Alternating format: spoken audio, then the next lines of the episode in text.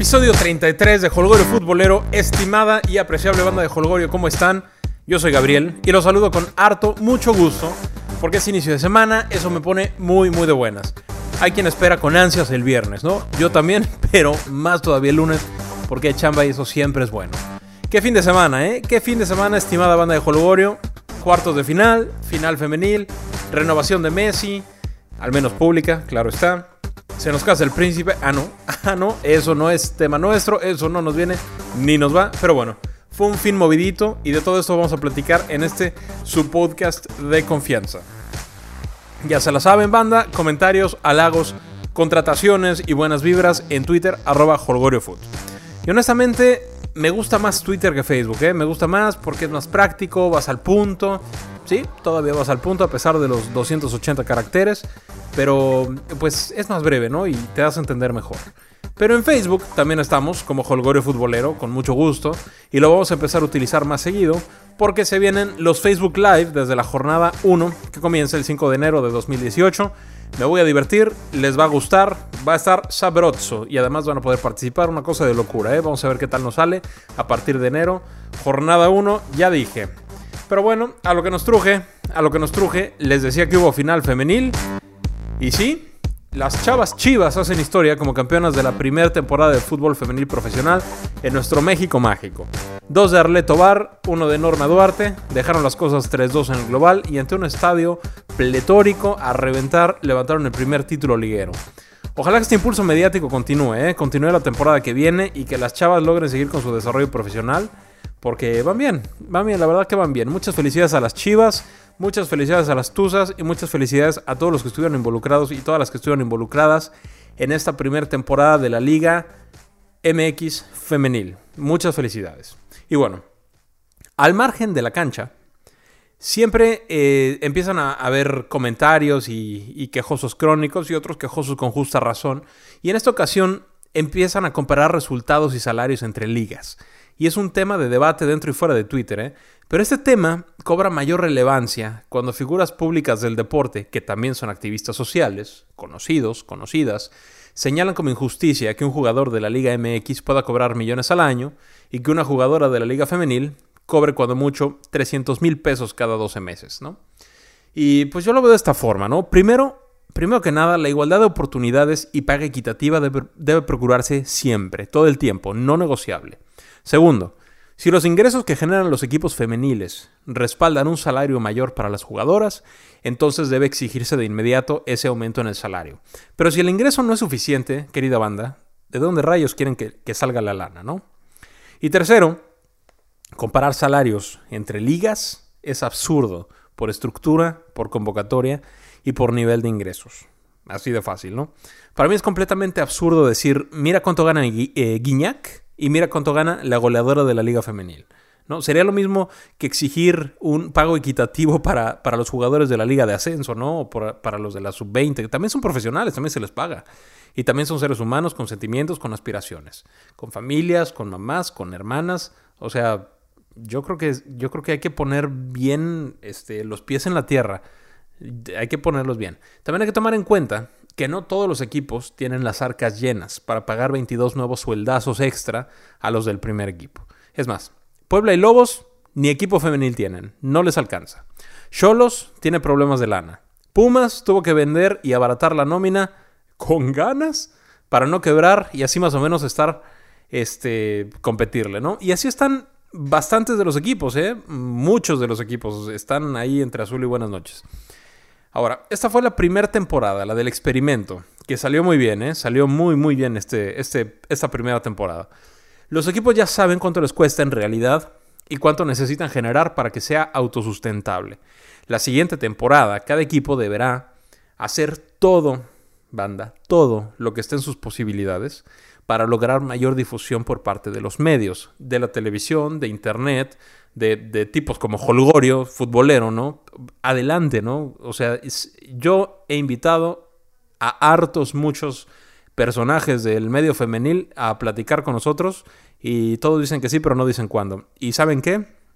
No soy el único, no soy el único. Hay bastantes em, personas que, que están haciendo su pues no su podcast, ¿verdad? No, no hay varios, hay uno que otro, pero sí hay, hay medios de comunicación que están creciendo, hay personas que le están echando con todo, que mandan a, su reportero, o ellos mismos son el reportero, que van a la cancha y van a investigar y van a, tomar alguna entrevista, y luego se les, se les pregunta, no voy a decir nombres, pero se les pide que, que nos regalen alguna entrevista, que platiquemos, que si se puede hacer por Skype, que si se puede hacer este, por teléfono y, pues no, digo, al parecer son personas sumamente ocupadas.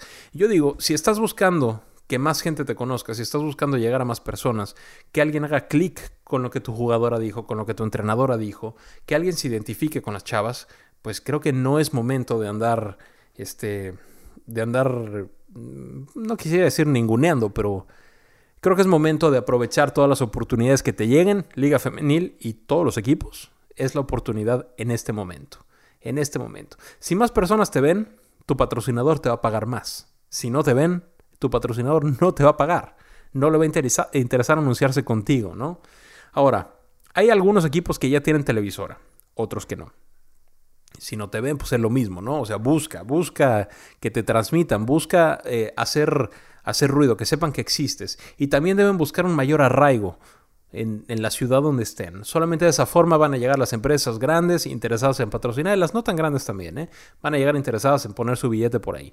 Y después es simple causa y efecto. A mayor patrocinio, mayor ingreso, ¿no? Mayor lana. Y mejores condiciones laborales para los jugadores y cuerpo técnico. Todo va de la mano. Todo va este, así como elefantitos, ¿no? Y bueno, eh, para cerrar este tema, desde aquí afuera, lejos del meollo, no, eh, esta diferencia en los sueldos no pareciera una cuestión de género o una violencia económica de género, como dice Marion Reimers, no, sino una cuestión de números, tal cual. Así me parece, yo no estoy metido allá. Pero bueno, ojalá que quienes manejen la liga femenil sean impecables en la aplicación de reglamentos, sin favorcitos, sin compadrazgos, como, como ocurre en otras ligas, ¿verdad? Eh, de esa forma podemos ser una de las mejores ligas del mundo, sin duda alguna, porque talento hay. Talento y chavas, puff, bastantes.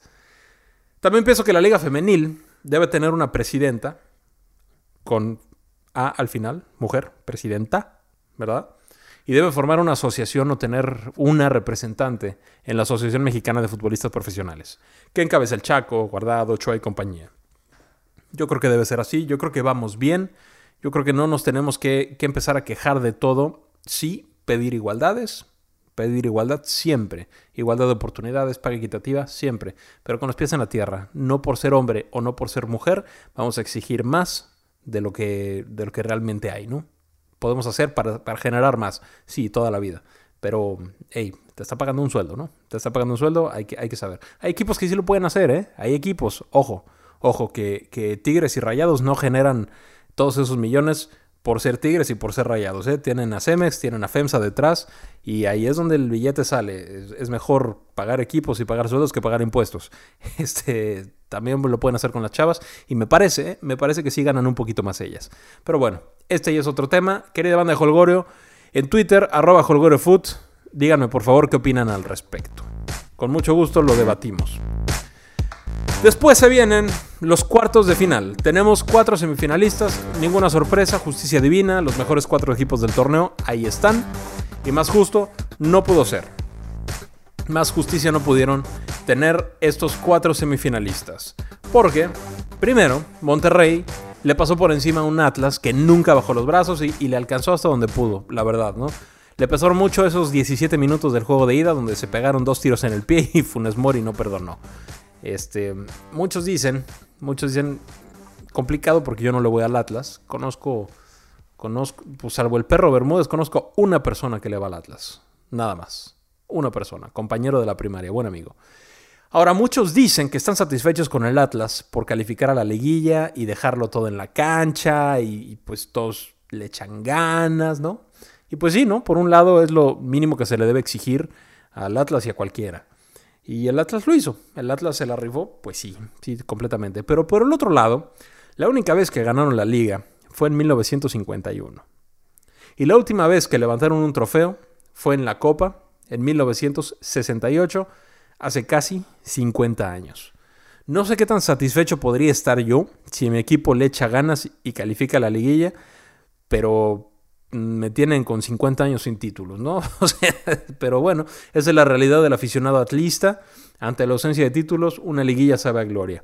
6-2 en el global y Rayados llega a semis pisando tan fuerte que asusta. Pinta para campeón, sí señor. Después, Tigres y León fue muy pareja la serie. León se quedó a un golecito de la hazaña, pero no le alcanzó. Se van con la cabeza en alto más por recomponer el rumbo desde la llegada de Gustavo Díaz que por quedar eliminados en cuartos. Y Tigres tiene en el papel un potencial brutal con dos jugadores de categoría por cada posición. Pero al mismo tiempo son egoístas, ¿no? Y nos regalan destellos de calidad cuando sobradamente podrían generar el doble de jugadas de gol por partido. Parece que se la van campechaneando y, y de repente ya dicen, pues ya, ya, órale, dale, ¿no? Dale, güey, dale. Y, pisan el acelerador y entran los goles. Así parece. Aún así, querida banda, aún así, León no fue ningún flan, les dio batalla y de ninguna manera fue un rival sencillo, ¿eh? le costó trabajo a Tigres, pero, pero bueno, destellos. Tigres es un equipo, hablando ya de la semifinal, Tigres es un equipo superior al América en plantel y en calidad, sí. Yo pienso que van a llegar a la final, pero América también quiere. Y la Ciudad de México se le complica bastante a Tigres, históricamente. Ojalá, ojalá que sean generosos en su juego y a partir de la, del, juego de ida ofrezcan la mejor versión eh, los Guiñac, Vargas, Carioca, Aquino, Jürgen Damm, ¿no? Ojo, ojo, presiento que Sosa va de inicio y Jürgen Damm de relevo por cómo han actuado ambos dos. Ha sido, el, ha sido el cambio, pero ahora creo que va a ser al revés, creo que Sosa empieza. Eh, pues ya dije, yo creo que Tigres llega a la final. Yo creo que Tigres se va, se va para allá. En otro juego, clásico joven, que ya dejamos más que claro que de joven tiene absolutamente nada. América Cruz Azul, pasó el América y me dejó muy decepcionada esta serie, ¿eh? decepcionada, fíjate. Viva la Liga Femenil, pero yo no estoy decepcionado. Decepcionado me dejó esta serie. Cruz Azul tuvo todo para ganarla, sí, pero no supo cómo. América muy timorato, muy gris, metiendo el camión atrás. Eh, en el primer partido, pues más o menos se entiende, por supuesto, por, por la expulsión tempranera y, y, pues estás de visita, ¿no? Eh, lo entenderías ahí a medias. Sí, sí, te llamas América, pero lo entenderías. Pero y luego en el de vuelta, ¿qué onda? Algunos analistas dicen que fue, fue un interesante duelo de estrategias. Sí, sí, puede ser que sí, puede ser que sí, pero no deja de ser decepcionante. Si te llamas América y si te llamas Cruz Azul, debes ir por los partidos. Ya sé que las reglas te dan chance, ya sé que, pues por ahí, si, el América mete un gol, pues el Cruz Azul sigue necesitando uno de todas formas, ¿no? Entonces el América no tiene una motivación real para irse al frente. Pero mmm, ahí está el detalle. Y los románticos del fútbol preferiríamos que, que se jugara a meter más goles, no necesariamente con goles de visita y estas cosas. Pero bueno, eso es otro tema. Tomaré el tweet de Raúl Guzmán, cronista de Univisión Univisión Deportes, tomaré del tuit de Raúl Guzmán esta frase. Dice, Paco Gemes es el paramédico que detuvo la hemorragia del Cruz Azul, pero siguen esperando al cirujano que alivie el problema de fondo. Un poeta futbolero, Raúl Guzmán. Y sí, yo pienso lo mismo. Por cierto, como les decía hace mes y medio, Paco Gemes no es más director técnico de la máquina. Cumplió a medias porque sí, calificó la liguilla después de 15.000 años, pero se quedó en cuartos. Mm, ahí más o menos, ¿no? También solo calificó un torneo. Y al margen de esto, ya se va Gemes. Me parece que no, no acabó de acoplarse, pues no sé si a la ciudad, no sé si con la directiva, no sé si con la gente, ¿no? Pero, pero al margen de todo esto, es de agradecer y de reconocer cuando un extranjero llega al país a aportar su trabajo y algo más. Y Gemes se partió el lomo en cada entrenamiento, en cada juego. O sea, de eso no hay la más remota duda. Y tampoco olvidemos, banda, que estuvo al pie del cañón como voluntario ahí por ahí del 19 de septiembre, cuando, cuando más se necesitó. Y metiendo las manos y, llegando en la mañana y yéndose en la noche. Entonces, oye, muchas gracias, compadre. Aplausos para ti y que te vaya bien, ¿no? Enhorabuena, como dirían allá por tu patria. América está en semis y creo que hasta aquí llegaron, ¿no? Pero todo puede suceder porque no son mal equipo, solo están jugando a no perder, pero ahora están obligados a meter gol por la posición en la tabla. Contra Cruz Azul no hay, bronca del 0-0, pero Tigres está más arriba en la tabla. América sí o sí tiene que meter gol y no están generando jugadas de gol y las que generan, mi compadre, el hermoso Peralta, no las mete. No las mete, por ahí está Silvio con mucha hambre, que había comido banca un rato. ¿Quién sabe? Eh? ¿Quién sabe? En una de esas dan la sorpresa. Yo no creo, yo creo que Tigres se lleva la serie. En otro partido, en, otro partido tal vez de, de, mucho menor expectativa que los anteriores, pero bien jugado también, ¿eh?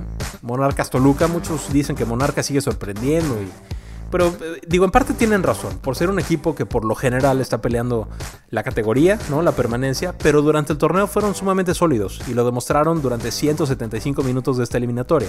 O sea, eh, Toluca no era un rival sencillo. En la ida le dieron vuelta al marcador en 3 minutos y en la vuelta se fueron al frente, en, el, en el 3 o en el 4 con un poema de Uribe, un golazo de Uribe. Pero todo el mérito a Monarcas porque Toluca no le regaló nada y vinieron de atrás. Monarcas tenía que hacer goles y los hizo. Y los hizo. No es sorpresa que estén en semis, ¿no? Y, ¿por qué no? Pensar que pueden echar a rayados. Digo, la presión está en el rival. La presión, comprenderán, querida banda de no la tiene Monarcas. Monarcas, aunque le metan 25, pues va a salir aplaudido por su afición. Dieron un gran torneo después de estar peleando descensos en la temporada anterior. Pero la lógica es que Rayados les pase por encima. Pero los partidos hay que jugarlos. Imagínense, ¿Y quién pierde más? O sea, vamos a echar a volar la imaginación. Tú eres un jugador de Monarcas y pierdes el partido contra... O sea, Rayados te echa y no llegaste a la final. ¿Va a estar triste? Pues sí, tienes bronca por perder el juego, pero ahí quedó, ¿no? Hiciste una gran temporada. Ahora, imagínate que eres un jugador de Rayados y Monarcas te echan a semifinal en tu casa. ¡Qué óvole! O sea, no va a estar satisfecho, al contrario. Te pueden hasta correr del equipo. Bueno, no, son bastante sensatos en Monterrey. Pero, ¿te imaginas la presión de la gente? ¡Puf! ¿Te imaginas la presión con la que jugarías el resto de tu permanencia en ese equipo? Entonces Rayados tiene, tiene la presión ahí, ahí fuerte. Y Monarcas, eh, Monarcas que juegue a lo que sabe hacer. Juega bien, se defiende bien y tiene la motivación a tope. Mis pronósticos, querida banda, mis pronósticos ya se lo saben, son los mismos de semanas atrás. Yo pienso que hay final regia y Rayados levanta la copa. ¿Tú qué piensas? Arroba Foot, con mucho gusto en Twitter. Ahí, ahí platicamos, ahí seguimos el debate. Y luego, bueno, este es otro tema bastante interesante, que solo resta en la agenda del día de hoy, hablar del mejor del mundo y para mí de la historia del fútbol. En las últimas semanas, y, pues no, no tan últimas, ¿no? Digo, en los últimos meses, se habló mucho de que Messi no quería renovar con Barcelona por diferencias con la directiva del club. Y yo creo que más por hacer, más que por hacer noticia y crear contenido, eh, que por certezas y filtraciones, eh, la prensa pues ahí andaba, ¿no? Con el, con el dedo en el renglón. Y al fin y al cabo, cualquier tweet o encabezado que diga Messi, pues es siempre atractivo. Yo recuerdo, banda, y algunos de ustedes también, o algunos de ustedes también. Yo recuerdo a Bartomeu dando entrevistas en Miami, cuando jugó, cuando fue el clásico allá, en donde decía, hemos renovado a Messi hasta el 2021. Listo. Eso lo dijo. Y eso lo dijo en todas partes. Cada entrevista, cada vez que le preguntaban, eso es lo que él decía. Pero como no hubo evento protocolario, la prensa hizo su agosto. La realidad es que Messi y los culés podemos estar felices porque tiene contrato hasta el 2021 y su cláusula de rescisión es de 700 millones de euros. Algo así como 830 millones de dólares, más o menos 15.500 millones de pesos. O sea, es decir, impagable impagable. ¿Quieren ver qué tan impagable es? Fíjate bien. Los Tigres, candidatos al título de la Liga MX, valen aproximadamente 70 millones de, euros. O sea, el equipo más caro de Mexicampan vale 70 millones de euros. ¿Vamos bien? O sea, Messi, su cláusula de rescisión son 10 Tigres. 10 equipos Tigres. Otra comparación, ¿no? El Olympique de Marsella, equipo de tradición de abolengo en Francia, vale 147 millones de euros. O sea que Messi vale más o menos 5 Olympique de Marsella, su cláusula de rescisión. Todo esto de acuerdo a, a Transfer Market. ¿Ok? Va bien. Otro dato. El Atlético de Madrid. Atlético de Madrid. Vale 509 millones. 509. O sea, 200 menos que Messi. 191 menos que Messi. ¿Seguimos? Bueno, el Chelsea, el Chelsea vale 631 millones de euros. 631 milloncitos de euros. Todavía vale 69 millones menos que la cláusula de rescisión de Messi. O sea, tienes 700 millones en la bolsa y dices, ¿a quién me compro? ¿Al Chelsea y me sobra? ¿O a Messi y salgo tablas? O sea, así, así está la cosa. Pero la más simpática de todas, querida banda de Holgorio, la más simpática de todas, según Transfermarkt, el Barcelona vale 706 millones de, de euros. Solamente 6 meloncitos más que el lío. Una maravilla a la altura del legado del 10. Una maravilla. Y yo pienso que la directiva, pues obviamente componiendo el rumbo, ¿no? Iniesta tiene contrato hasta que se le dé la gana, tiene contrato de por vida. Messi, pues es algo parecido, porque terminando este, este contrato va a tener 34 años, no va a valer futbolísticamente lo mismo que, que el día de hoy. Paulinho fue una gran contratación, gran, gran contratación, y no salió tan cariñosón. Y bueno, esperemos que Dembele regrese para romperla, es súper joven, súper chavo, ¿no? Y ha estado ausente un ratito, eso le puede servir, ¿eh? Lejos de perjudicarle, porque el Barcelona va con paso casi perfecto. Entonces, lejos de perjudicarle, eh, le puede servir para adaptarse, pues ya, ya va entendiendo más el idioma, ya va, va conviviendo con sus compañeros, tiene menos presión que antes no es el nuevo, ¿no? Fue el nuevo hace, hace un par de meses. Ahorita no lo es más, ¿no? Entonces, creo que Barcelona está haciendo las cosas bien después de un buen rato que no hizo, que no hizo nada, nada para celebrarse. Entonces, aplausos y aplausos por todas partes, querida banda de Holgorio. Y hasta aquí llegamos el día de hoy. Los lo en Twitter, arroba HolgorioFood. Espero su review de 5 estrellas, por favor, y su suscripción en iTunes, porque es maravilloso, te, llega el- cada episodio sin, que tú lo esperes, de repente, ¡pup! Ahí aparece Holgorio, ¿no? Entonces, por favor, suscríbanse en iTunes, review de 5 estrellas, en Holgorio Food, ahí, los, ahí platicamos, y en Facebook, Holgorio Futbolero, por ahí también estamos. Hagan cosas de provecho, querida banda, nos escuchamos nuevamente el viernes. Un fuerte, fuerte abrazo. Chao.